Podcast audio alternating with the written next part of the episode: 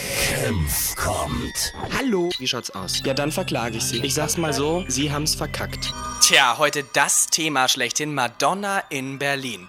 Momentan ist sie noch im Four Seasons Hotel und ganz Deutschland kriegt da kein Interview. Na, das wollen wir doch mal sehen, hm? Guten Tag, das Four Seasons Hotel in Berlin. Hello, this is Guy Ritchie calling directly from the States. Yes, Mr. Ritchie. Mrs., can you please connect me with my wife, Mrs. Yes, Jacona? of Thank you. course. Mm. It's an urgent call, please.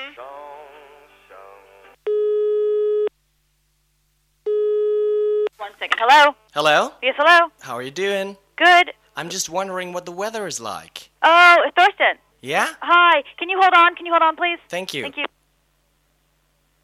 Hello? Well, do you get enough sleep? Oh, no. No. So, um, I wish that the concert goes well. Thank you. Okay? Okay. Have a good time. Th- who is this? Guy Ritchie, Who is this? I'm your husband. Do you know who this is?